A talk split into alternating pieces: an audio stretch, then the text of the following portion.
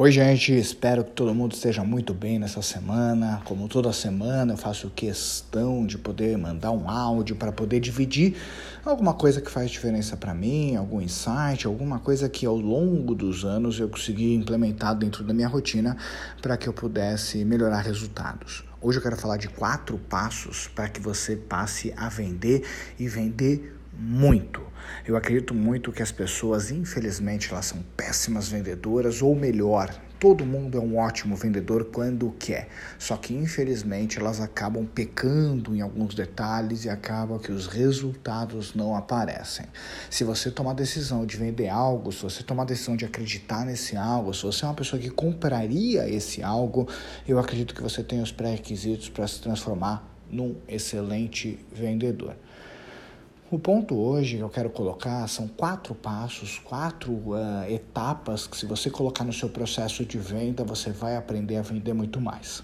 E a primeira coisa para que você possa, antes de pensar nesses quatro passos, que vale a pena você refletir, vale a pena você avaliar, é sobre seu nível de ansiedade.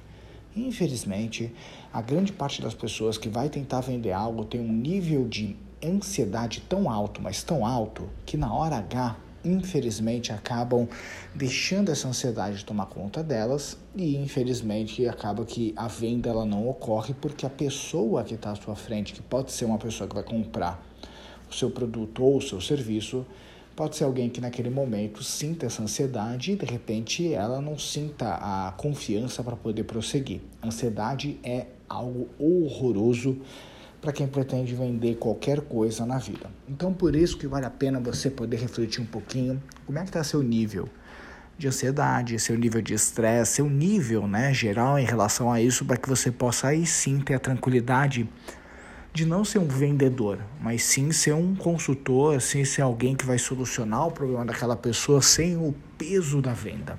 E aí você provavelmente vai começar a vender mais. Mas falando dos quatro passos para você poder vender mais, o primeiro deles é não venda. Não venda, não venda nada.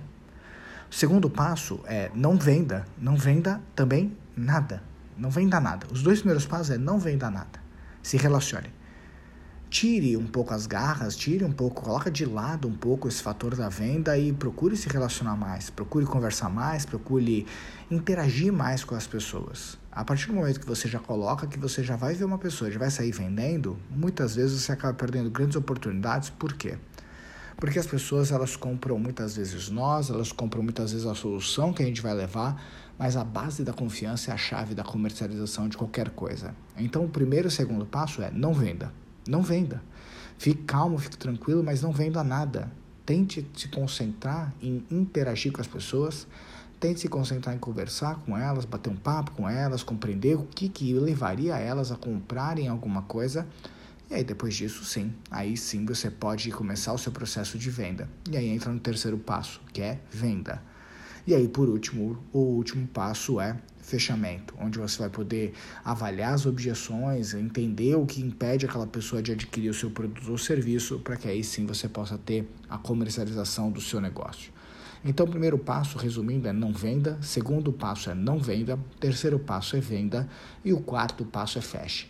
É tão importante você colocar esses quatro passos, porque quando você conscientiza você mesmo em relação a compreender que a venda é um processo de relacionamento, esse é o momento que muitas vezes você vai ganhar todas as vendas. A grande parte das pessoas que eu conheço que infelizmente são pessoas que não vendem nada ou pessoas que vendem muito pouco, são geralmente pessoas que acabam deixando a ansiedade ultrapassar etapas e acabam querendo, com muita sede ao pote, tentar comercializar o seu produto a todo custo. E aí muitas vezes acaba que você não cria as pontes que ligariam aquele consumidor ao seu negócio ou ao seu produto. E aí nesse momento você acaba tendo realmente um índice de aceitação muito baixo.